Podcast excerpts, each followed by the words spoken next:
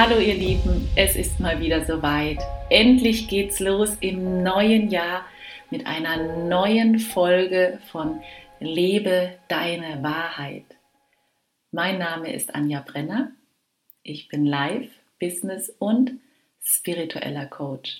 Und ich hoffe sehr, dass du gut in das neue Jahr gestartet bist, dass du vielleicht auch Momente hattest, in denen du auf dein auf das vergangene Jahr zurückschauen konntest, reflektieren konntest, was ist dir gut gelungen, worauf bist du stolz und was möchtest du gern zukünftig verändern.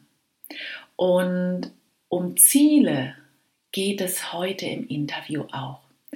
Denn ich habe einen unfassbar tollen Interviewgast. Es ist Simon Stebian. Und Simon ist deutscher Meister und Europameister im Mountainbiken. Und wenn einer Ahnung hat von Ziele ja, festlegen und Ziele erreichen, dann Simon. Und Simon wird uns auch berichten, dass er sehr lange Zeit, ja, durch eine schwere Zeit gegangen ist, in der es ihm gesundheitlich sehr, sehr schlecht ging. Und dennoch hat er an seinem Traum festgehalten. Aber genau davon und noch so viel mehr wird er uns jetzt im Interview berichten. Freu dich darauf, denn es war wirklich ein sehr lockeres, beschwingtes Interview und hat unfassbar Spaß gemacht. Deswegen, wir legen jetzt direkt los. Ganz viel Freude mit unserem Interviewgast Simon.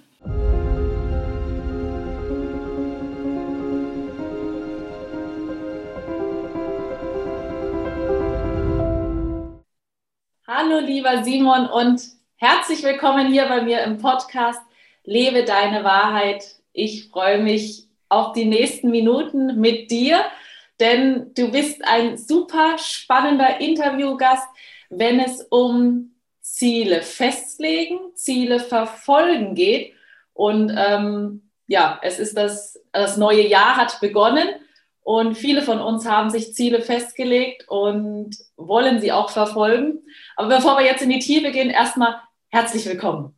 Ja, hallo, liebe Anja. Ich freue mich, dass ich heute bei dir im Podcast zu Gast sein darf und äh, freue mich auf die nächsten Minuten. Äh, wird sicherlich spannend und ich hoffe, dass ihr, liebe Hörer, dann auch was mitnehmen könnt. Wunderbar, wundervoll.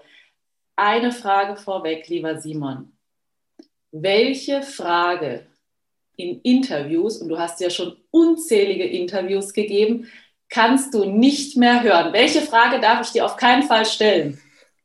Ähm, boah, schwierig. Ähm, es, also ich könnte jetzt keine direkt ausschließen. Ähm, ist immer wieder schön, was für Fragen sich äh, Reporter einfallen lassen. Ähm, und die Vielfältigkeit, da macht es ja nachher auch aus. Und äh, von dem her, es gibt jetzt keine spezielle Frage, wo ich sage, äh, die kann ich nicht mehr hören. Ähm, von dem her kannst du gerne losschießen. Okay, also ich darf mich völlig frei fühlen, wunderbar. Lieber Simon, du bist ähm, Profi-Mountainbiker. Ne? Genau. So genau. kann man das bezeichnen. Das ist dein Berufstitel. Ist mein Beruf, genau. Ähm, seit jetzt, ja, ich würde sagen, neun Jahren, 2012. Äh, seit da kann ich von dem Beruf Mountainbike, Mountainbike fahren, äh, leben und ähm, ja, bin da sicherlich auch in einer glücklichen Lage, einer von wenigen in Deutschland zu sein, der dadurch sein Geld verdient. Wow. Nimm uns doch direkt mal mit, wie alles angefangen hat. Ja, alles angefangen hat eigentlich relativ früh, so im Alter von neun Jahren, als mich mein äh, Vater mitgenommen hat äh, zu den ersten Radtouren. Ähm, habe dann relativ viel Freude daran gehabt, mit ihm da unterwegs zu sein und ähm, ja, folgerichtlich nach Fußball und Langlauf, die zwei Sportarten, die ich davor schon betrieben habe, bin ich dann in den Radsportverein eingetreten. Ähm, da war es dann ganz witzig. Ich hatte mein äh, erstes Training mit dem, mit dem damaligen Trainer dann, ähm, der zu mir nach Hause gekommen ist, nach Langenordnach und äh, mit mir eine Runde drehen wollte und voller Vorfreude zu meinen Nachbarn gefahren, habe denen erzählt, was äh, jetzt gleich anstehen wird, dass ich da mein erstes Radtraining absolviere. Ja, und blöderweise verquatscht. In der Zeit war der Trainer da hat auf mich gewartet und ist dann ohne mich losgefahren und dann bin ich heimgekommen, habe erstmal einen Rüffel bekommen, wo ich denn jetzt war. Ähm, ja, das war so mein Beginn im Radsport-Zirkus dann. Äh, die anderen Trainings war ich dann pünktlich ähm, und von dem her ähm, hat das alles dann seinen Lauf genommen und war dann eher regional unterwegs in einem Team damals, das hieß Rothaus Cube, äh, ansässig auch St. Mergen oder Bereich Hochschwarzwald dann. Ähm, bin dann ein Jahr für ein Hamburger Team gefahren, Bergamont, und äh, bin seit dann jetzt 2009 beim Team Bulls. Das ist eine Kölner, ähm, ja, oder Kölner Equipe, Kölner Team. Ähm, und eben seit 2012 dort jetzt auch als Profi unterwegs. Genau. Und kann man das auch vergleichen wie bei einem Fußballer, wenn er den Verein wechselt? Sprich, ähm, also ich bin ja ganz neugierig, ja.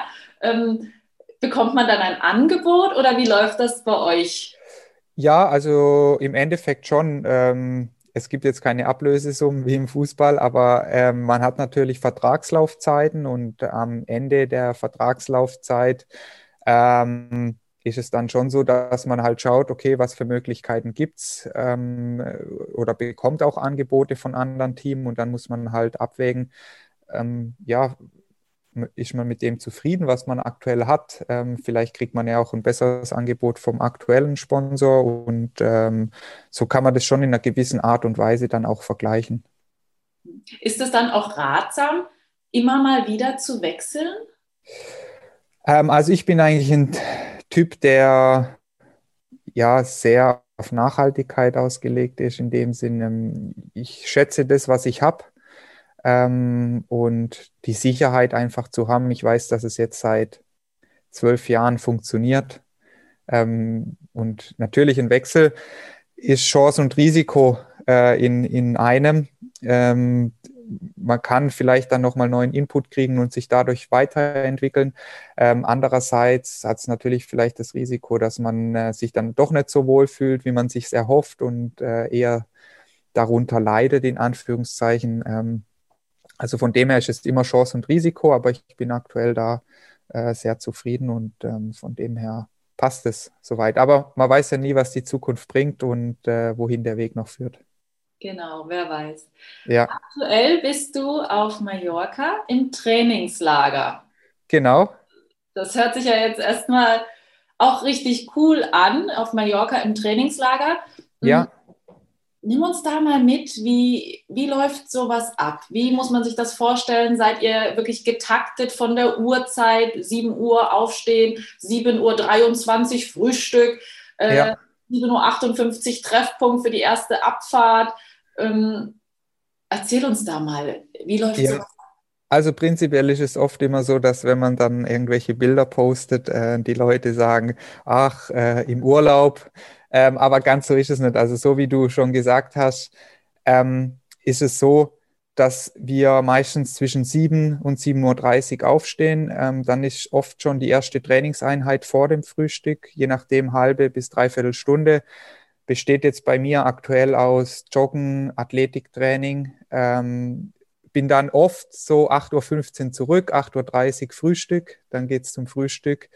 Äh, Nahrungsaufnahme auch sehr wichtig, wenn man dann sehr viel trainiert. Und dann ähm, 30 meistens schon aufs Rad und dann je nachdem zwischen vier bis sechs Stunden.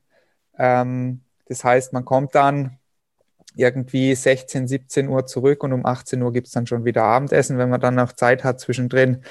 Ähm, ja, vielleicht kurz in die Sauna oder den Programm, je nachdem vor dem Essen, nach dem Essen. Und dann ist ja meistens schon auch wieder dann 19, 30, 20 Uhr. Ähm, und dann ist es ja auch so, dass zu unserer Arbeitszeit, das vergessen die meisten, dann auch die Regeneration dazugehört. Ähm, dementsprechend sollte man dann auch wieder früh schlafen gehen. Aber es gibt auch den einen oder anderen Abend und das ist, glaube ich, auch für den Kopf ganz wichtig, an dem man dann mal zusammensitzt und auch vielleicht das ein oder andere Bier trinkt. Ähm, Gerade jetzt in der Vorbereitungsphase ist das, ähm, denke ich, auch ganz gut. Hm, auf jeden Fall. Was ich mich ja immer frage beim Radsport, wenn du jetzt, du erwähnst gerade, dann sitzt, sitzt du so vier bis fünf Stunden auf dem Fahrrad. Ja. ist ja auch manchmal so, dass du auch niemanden dabei hast, mit dem du, naja, obwohl, redet man miteinander während des Trainings? Während ja, ja, ja, viel. Also über alles Mögliche. Aber ähm, auch wenn man alleine unterwegs ist, äh, man hat sehr viel Zeit zu reflektieren. Ähm, das mag ich aber auch so, dann allein in der Natur zu, unterwegs zu sein. Ich habe während dem Trainings oder während den Trainings äh, mein Handy zwar immer dabei, aber immer auf lautlos. Also ich bin dann wirklich nicht erreichbar. Und diese Zeit einfach zu haben zum Abschalten oder dann sich eben mit dem Kollege in Anführungszeichen in Ruhe zu unterhalten, das genieße ich schon sehr. Und ähm, das ist natürlich je nach Trainingseinheit mehr möglich, äh, wenn es dann intensivere Trainings sind und man sich konzentrieren muss natürlich auch ähm, und die Anstrengung dementsprechend dann da ist, dann ist es schwieriger zu unterhalten. Aber ich würde sagen, so in 70, 80 Prozent der Fällen geht es eigentlich sehr gut. Dennoch stelle ich mir die Frage, was denkt man vier oder fünf Stunden lang? Generell, ja, also ja, wirklich querbeet. Also da gibt es äh, eigentlich keine Grenzen. Das kann äh, irgendwie ein Erlebnis sein, das man vor zwei Wochen hatte oder ähm, ah, gestern lief das Training dementsprechend ab. Ähm, oder ich freue mich heute Abend auf das am Buffet, auf das spezielle Essen oder was bringt denn die nächste Woche an, was muss ich denken? Also wirklich querbeet durch. Ähm, man hat natürlich auch unterwegs viele Erlebnisse, ähm, wo man dann auffängt und äh, von dem her, ja, es gibt aber auch mal Phasen, wo man dann 20, 30, 40 Minuten gar nichts denkt und einfach fährt. Wow, ja. wow. Ja. ja. Wobei das ja beim, beim Mountainbiken tatsächlich auch so ist, ich glaube, du hast, aber du kannst mich super gern korrigieren, Du hast jetzt aber auch nicht vier oder fünf Stunden nonstop Zeit zum Nachdenken, sondern du musst dich ja auf die Strecke, du musst ja wahnsinnig fokussiert sein auf die Strecke, gerade wenn es vielleicht auch eine Strecke ist, die, die du nicht kennst, die herausfordernd ist. Genau, also im Mountainbike, gerade wenn es jetzt bergab geht oder so, ist es natürlich oft sehr technisch. Ähm, es ist dennoch so, dass man im Straßenverkehr fast mehr konzentriert sein muss, weil äh, es natürlich auch noch andere, andere Verkehrsteilnehmer gibt. Ähm, und man hat es halt immer nur zu 50 Prozent selbst in der Hand, die anderen 50 sind die anderen Leute. Ähm, und ja, jedes Auto, das irgendwo parkt, äh, birgt eine Gefahr in Anführungszeichen. Da muss man schon immer sehr konzentriert sein. Im Wald selber kann man es auch einfach mal einen Schotterweg runter rollen lassen und muss nicht ganz so viel nachdenken oder konzentriert sein, ja. Du hast mit deinem, du bist 31, lieber Simon. Ja. Mit 31 Jahren wirklich schon einiges erreicht, auch schon in jungen Jahren einiges erreicht. Du hast als erstes den deutschen Meister geholt mhm. im Mountainbike Sprint, ja. Dankeschön. Ja. Und äh, Europameister bist du auch genau. geworden. Äh, ja. Ebenfalls die gleiche Disziplin? Nee, Marathon, also eine ganz andere Disziplin. Oha, okay. Ja. Rückblickend jetzt mal und, und natürlich darüber hinaus, würde ich fast sagen, unzählige Wettkämpfe, die du auch gewonnen hast, ja. Aber man muss natürlich auch sagen, auch ein zweiter, dritter, vierter, fünfter oder sechster Platz in bestimmten Rennen ist herausragend. Und deswegen würde mich jetzt mal interessieren, rückblickend auf alle Wettkämpfe, die du geführt hast, ähm, die du, die du gewonnen hast oder auch nicht, welches war dein emotionalster Wettkampf und was war da los? Ja, schon der Europameistertitel 2012 in der U23 im Marathon. Ähm, es war einfach so, dass ich im Vorfeld wusste, ähm, das Rennen hat für mich eine sehr hohe Bedeutung, weil es auch für meine weitere Karriere entscheidend sein kann. Ähm, was es dann auch im Endeffekt nachher war. Es war dann ähm, das Jahr, wo ich dann den Profivertrag dann auch bekommen habe. und von dem her, ich wusste es im Vorfeld, ich hatte leider bis dahin keine gute Saison, aber ich habe immer wieder in meine oder auf meine Stärke vertraut, in mir selber auch das Potenzial gesehen, dass ich schaffen kann. Ähm, und dann ist es natürlich im Sport so, dass der Kopf auch sehr viel entscheidet. Und dann kam der Tag X. Ich habe mich gut vorbereitet gefühlt. Ähm, es war ein sehr enges Rennen über auch fast fünf Stunden und wurde am Ende im Sprint entschieden. Ähm, und da war es nachher im Sprint entscheidend, dass ich ähm, ja, mir einfach auch nochmal die letzten zwei Kilometer angeschaut hatte. Ich wusste genau, wo man wie fahren muss und habe dann in einer Kurve kurz vorm Ziel den, den Konkurrenten auch überholt. Und ähm, ja, also von dem her, ich hatte dieses Ziel, ich habe das Ziel verfolgt ähm, und ich wusste, dass ich das schaffen kann. Und ähm, es war dann dort eben das Sprungbrett für mich als, als Radsportler dann auch Profi zu werden. Von dem her war das schon eines der emotionalsten Rennen, die ich bis dahin hatte. Und dann natürlich der äh, Sieger, auf dem Siegerehrungspodest zu stehen, die Nationalhymne zu hören und zu wissen, okay, die ganzen Stunden, die ich jetzt investiert habe, ähm, hier auf einem Punkt abzurufen und als Erfolg dann ähm, zu enden, ähm, das war schon speziell. Ja, vor allen Dingen, was immer nur von außen gesehen wird, ist der Erfolg, den jemand hat, egal jetzt in welchem Bereich, ja. Ja egal ob im sportlichen, im beruflichen oder auch im partnerschaftlichen Bereich, ja. Aber die Arbeit, die da drin steckt, wirklich die, das jetzt in deinem Fall das Training, das, der Schweiß und auch mal die Tränen oder auch Tränen, die vielleicht nicht vergossen werden. Der ähm, Misserfolg auch. Ähm, also ich oft so, dass, also es war zum Beispiel bei mir so, dass ich ähm, in dieses Team ja gekommen bin, weil ich im Nachwuchsbereich äh, in dem einen Jahr sehr erfolgreich war. Ich hatte dann, also es war 2008, ich hatte dann 2009, 10 und 11 drei wirklich schlechte Jahre, auch mit gesundheitlichen Problemen zu kämpfen, ähm, hatte dann eine Mandeloperation und ähm, es war so drei Jahre, die wirklich schlecht liefen und es war so die äh, Chance dann auch da, okay, jetzt in diesem Jahr das alles wieder vergessen zu machen oder auch mit diesem Rennen und ähm, in gewisser Art und Weise auch ein Druck da, weil ich wusste, ich muss jetzt irgendwann liefern, weil sonst wird es eng, in Zukunft ähm, das weiter als meinen Beruf vielleicht äh, machen zu können. Ähm, und von dem her, ja, wie du sagst, äh, es, ist, es ist halt dieser eine Erfolg, die, der dann nachher da oben steht, aber dass man halt bei Wind und Wetter dann rausgeht und trainiert und dass ähm, übers Jahr hinweg da fast 1000 Trainingsstunden zusammenkommen, das äh, sehen die wenigsten. Mhm. Ja. Und vor allen Dingen, und auch da ist es wieder, nicht das Anfangen wird belohnt, sondern wirklich das Durchhalten, Durchbeißen, Durchkämpfen und du hast ja jetzt gerade davon gesprochen, drei Jahre, wo du immer wieder mit irgendwelchen gesundheitlichen Themen zu kämpfen hattest. Ja.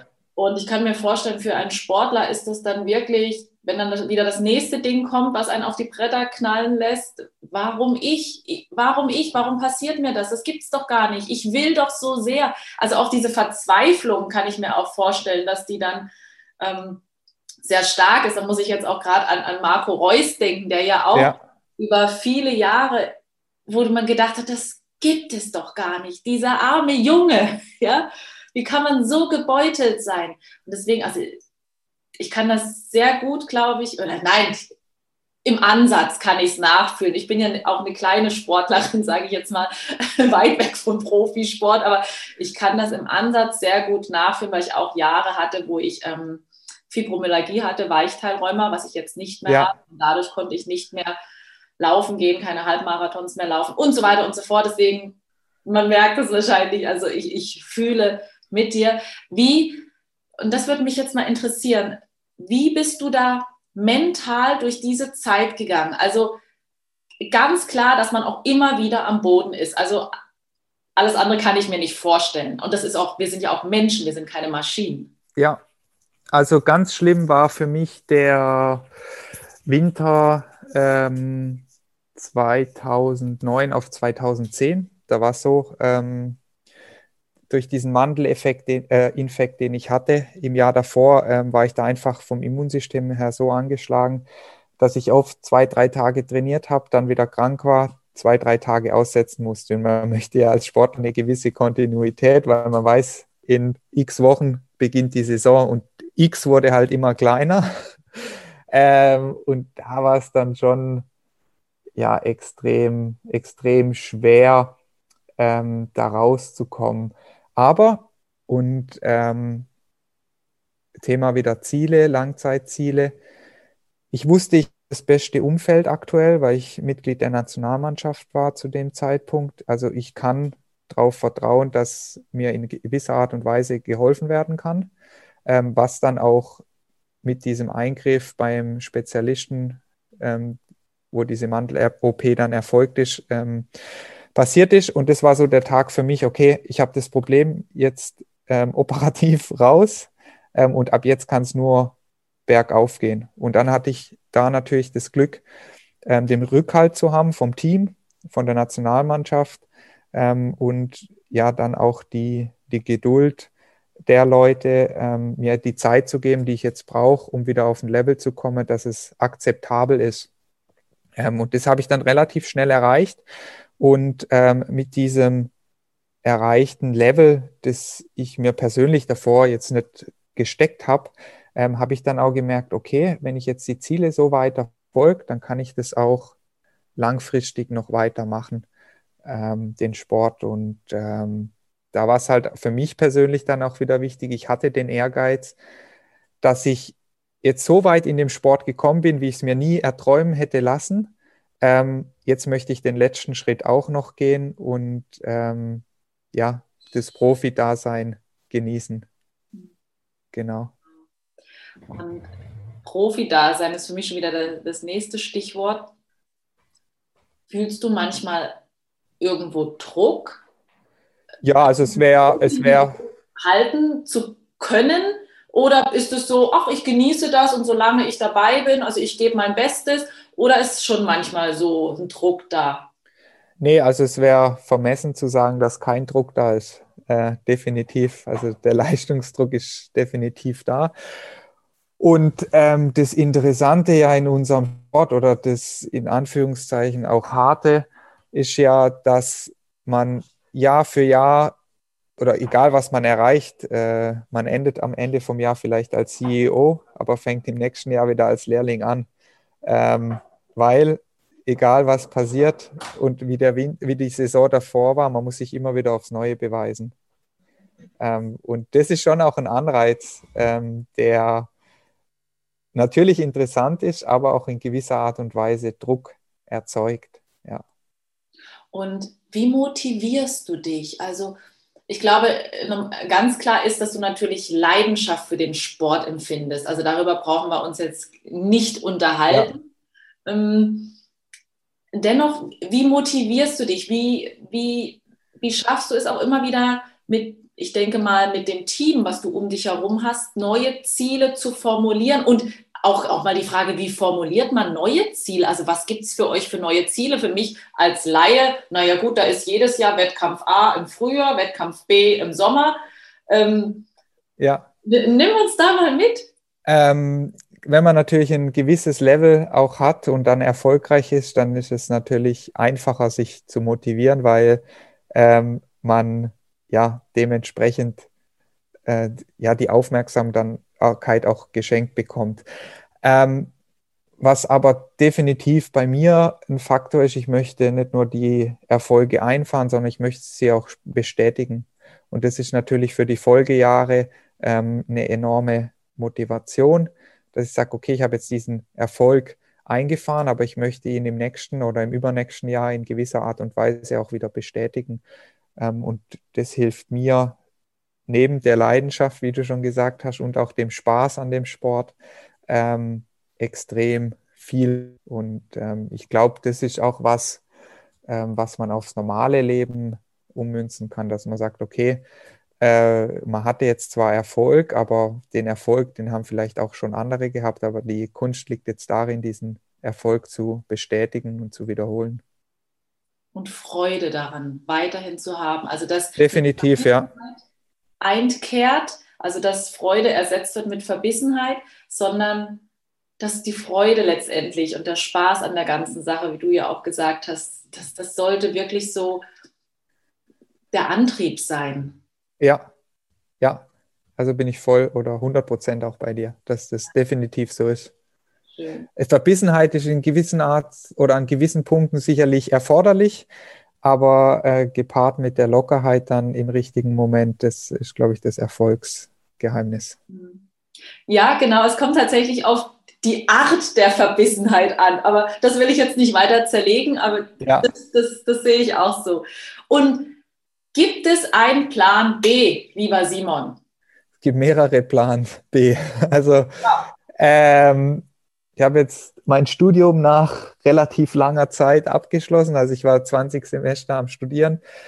Ähm, aber da war es zum Beispiel auch wieder so, ich hatte einfach das Ziel, irgendwann einen Abschluss zu haben. Ähm, ich hatte aber jetzt nicht den Druck, dass ich sagen musste, okay, ich muss den jetzt in, in fünf Jahren haben, sondern einfach parallel zu meiner sportlichen Karriere was aufzubauen, damit ich im Nachgang nicht den Druck habe, ähm, okay, was mache ich denn jetzt nach meiner sportlichen Karriere? Also ich habe das Studium, ich habe ähm, mit zwei guten Freunden ähm, eine Eventagentur gegründet, mit der wir kleinere Events schon machen, auch schon weitere Anfragen gehabt haben. Also da könnte man sicherlich in die Richtung auch ähm, aktiv werden.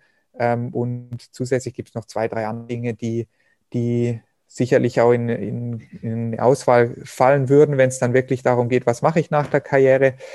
Aber ähm, auch da ist es so, ich bin sehr, sehr breit aufgestellt und mache mir da aktuell keine Sorgen, dass ich da danach was finden würde, ähm, was natürlich in gewisser Art und Weise auch da wieder etwas Druck rausnimmt und mir den Kopf frei hält, weil ich weiß, ähm, ja, ich bin gut aufgestellt. Genau, und die Dinge finden sich. Ich glaube, dafür ja. hast du schon zu viel Erfahrungen auch im Leben sammeln dürfen, dass du weißt, es kommt sowieso, wie es kommen soll. Genau. Also, dass du dieses, du hast, glaube ich, auch dieses Vertrauen. Also zum einen, also das nehme ich so ein bisschen wahr, zum einen, der Kopfmensch sagt, ich bin gut aufgestellt und jetzt spricht der Herz, also du bist auch ein Herzmensch, aber so, ich nehme auch tatsächlich wahr, dass du auch so im Vertrauen bist. Das wird schon. Jetzt lasse ich das mal erst auf mich zukommen und ich mache mir nicht um ungelegte Eier jetzt schon Gedanken. Genau, also das ist oft auch so im Rennsport. Äh, man kann noch so gut vorbereitet sein. Äh, wenn man halt auf der Strecke einen Stein blöd erwischt, dann hilft das ganze Training nichts. Dann ist es so, dann ist es wirklich Schicksal. Ähm, und ja, auch für die spätere Karriere, es tun sich täglich, ähm, wöchentlich, monatlich neue Türen auf, gerade auch durch das Netzwerk, das man hat. Ähm, und von dem her, wenn es dann soweit ist, dann muss ich mir sicherlich konkret Gedanken darüber machen. Aber ähm, ja, ich bin der Meinung, wie du es auch gesagt hast, im richtigen Moment wird sich dann die richtige Tür aufmachen und dann wird man da in die Richtung dann einschlagen können. Mhm. Lieber Simon, es besteht ja die Möglichkeit auch, dass man bei dir Kurse belegen kann. Was genau bietest du an? Wer kann sich da angesprochen fühlen? Ja, also ähm, seit ungefähr, ja, jetzt im, im Januar jetzt genau ein Jahr biete ich mit der Hochschwarzwald Tourismus GmbH Mountainbike-Kurse an. Ähm, mir geht es zum einen darum, Leuten Sicherheit auf dem Rad ähm, zu geben durch einen Technikkurs, der circa drei Stunden geht, an einem Tag und am anderen Tag die, meine Heimat, den Hochschwarzwald näher zu bringen. Und das ist eigentlich auch das primäre Ziel. Ich möchte die Passion Radfahren mit anderen Leuten teilen und denen die Freude vermitteln und zeigen, okay, was kann das Radfahren und das Draußensein in der Natur einem geben. Darum geht es mehr oder weniger in diesem zweitägigen Kurs. Äh, Buchen kann man das Ganze entweder über meine Website oder direkt beim Tourismusverband. Ähm, ja, und vielleicht findet sich der ein oder andere, der darauf Lust hat. Prinzipiell ist es für alle geeignet.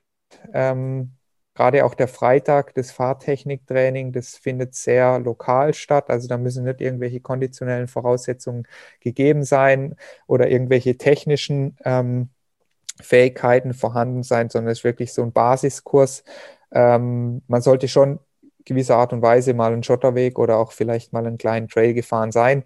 Das ist sicherlich von Vorteil. Ähm, und von dem her prinzipiell spricht es jeden an, auch E-Biker. Aha, interessant. Weil das ja immer mehr auch wächst, ein groß genau. wachsender Bereich bei uns und von dem her sind die auch willkommen. Ja, wundervoll. Wir packen das alles in die Podcast-Beschreibung mit rein. Lieber Simon, jeder Interviewgast bekommt von mir am Ende des Interviews ein Gästebuch überreicht, in dem er sich gerne verewigen kann. Aber es geht dann in dieser, diesem Eintrag vielmehr darum, wir alle haben irgendwo Träume, die wir entweder nur träumen oder die wir leben. und der ein oder andere lebt seinen Traum. Was würdest du in das Gästebuch eintragen, wenn es darum geht, weil der Podcast, in dem geht es ja, lebe deine Wahrheit, lebe deine Träume, steh auf für dich. Ja. Ja. Und was würdest du in diesem Gästebuch notieren für die Hörer? Also prinzipiell ähm, bin ich der Meinung, dass jeder die Ziele, die er sich steckt, auch erreichen kann, wenn er die Motivation und Selbstdisziplin dann auch aufbringt. Und wie wir es vorhin schon hatten, ähm, es ist eine Mischung aus in Anführungszeichen Verbissenheit und aber auch Lockerheit, die den Weg dann nachher dazu ebnen, dass man seine Ziele auch erreichen kann. Und egal durch welche Rückschläge, wenn man das Ziel klar im Blick hat, wird man das auch erreichen. Der Meinung bin ich. Dazu gehört auch gewisses, in gewisser Art und Weise eine Selbstbewusstsein oder ein Selbstbewusstsein, das man an den Tag legen muss. Ähm, und von dem her, ja, bin ich der festen Überzeugung, dass man die Ziele, die man sich steckt, auch erreichen kann. Wunderbar. Jetzt habe ich, eigentlich hatte ich gedacht, ich habe keine Frage mehr, aber jetzt hat sich doch noch mal eine aufgetan. Gerne. Was, was macht es mit dir als Mensch, oder wie hast du dich in den letzten Jahren verändert, dadurch, dass du jetzt das tust, was du von Herzen gerne tust, weil du auch immer wieder aufgerufen bist, Ziele zu verfolgen. Wie hat dich das menschlich verändert? Ähm, menschlich verändert. Also in erster Linie glaube ich, dass ich über die letzten Jahre extrem dankbar wurde, über das, was ich aktuell erreicht habe, was ich aktuell erleben darf, ähm, weil man muss sich ganz klar bewusst sein, ich bin in der glücklichen Lage, dass ich die Wettkämpfe bestreite und sie meistens etwas vorne im Feld beende. Aber es gibt ganz viele, die das mit Leidenschaft machen und mit oftmals mehr Aufwand, aber die nie dieses Level erreichen werden. Und von dem her ähm, ist es schon so, dass die Dankbarkeit in der Hinsicht ähm, sehr, sehr wichtig ist. Und dann, was ich auch in Bezug auf die Dankbarkeit, ähm, ja, den, den Rückhalt zu haben von Familie und Freunde, die da dahinter stehen. Ähm, jetzt auch für meine Freundin weiß ich, es ist nicht immer einfach, wenn ich da über 200 Tage im Jahr unterwegs bin. ähm, also da ist es schon wichtig, das richtige Umfeld nachher auch zu haben, weil ohne das wäre es nicht äh, möglich. Das heißt wirklich, Dankbarkeit ist das, Dankbarkeit, vielleicht sogar an mancher Stelle Demut. Ja. Die du möglicherweise, wenn du ein, ein anderes Leben führen würdest, sprich einen anderen Beruf hättest, möglicherweise nicht in dieser Tiefe und in dieser Form je erfahren hättest. Ja, sicherlich. Ja. Also selbst herausgefunden, vielleicht eher, also nicht erfahren, sondern selbst herausgefunden, dass das ja sich über die Jahre entwickelt hat und dass man das dann schätzen lernt. Wow, Simon, das waren also schönere Abschlussworte kann es nicht geben, als dass wir über Dankbarkeit sprechen und Demut. Und voller Dankbarkeit sage ich dir Danke. Sehr, sehr gerne. Für dieses tolle, tolle Interview. Es hat mir sehr, sehr viel Freude gemacht und ich bin überzeugt, dass unsere Podcast-Hörer das ein oder andere für sich auch rausziehen können. Und ich sage auch immer, es geht gar nicht um die Masse jetzt, sondern wenn es eine Erkenntnis ist, eine, ja. dann wieder was, was ein, wie sagt man, ein, ein, ein Stein, ein Stein ins Rollen bringt. Nee. Oder ein Puzzleteil. Ein Puzzleteil, Dankeschön. Ja. Genau. Egal, wir wissen alle, ja. was gemeint ist. Und ja. plötzlich fügen sich die Dinge durch eine einzige Erkenntnis. Deshalb nochmal von ganzem Herzen, lieber Simon, Danke, dass du heute bei mir warst. Ja, danke, dass ich Gast sein durfte und ich äh, fand es sehr, sehr kurzweilig. Ich hoffe, die Zuhörer auch. Und äh, wie du schon gesagt hast, oftmals sind es die Dinge, die man dann erst ein paar Wochen später realisiert, die aber einen weiterbringen. Von dem her, vielen Dank, dass ich Gast sein durfte. Alles Liebe, lieber Simon. Dankeschön. Euch auch. Ihr Lieben, ich hoffe sehr, dass euch das Interview mit Simon ja, vielleicht auch ein Stück weit motiviert hat. Ja, motiviert, um sich Ziele zu stecken. Ziele erst einmal zu finden und dann die Schritte festzulegen, um das Ziel oder die Ziele auch zu erreichen. Und dabei wünsche ich dir ganz, ganz viel ja, Freude und auch Mut. Den Mut, auch mal größere Ziele festzulegen. Einfach mal über den Tellerrand hinaus zu blicken und hinauszugehen. Einfach mal ein bisschen verrückt sein. Ich freue mich, wenn wir uns bald wieder hören und wünsche dir bis dahin eine ganz, ganz wunderbare Zeit. Freue mich auch darüber, wenn du diesen Podcast hier bewertest. Ja, und oder auf Instagram eine Nachricht hinterlässt unter Anja Brenner unterstrich. Und für heute wünsche ich dir beziehungsweise erinnere dich einfach wieder einmal sehr, sehr gerne daran. Mach dir dein Leben bunt und schön, denn genau das hast du dir verdient. Ciao, tschüss, bis ganz, ganz bald, Deine Anja.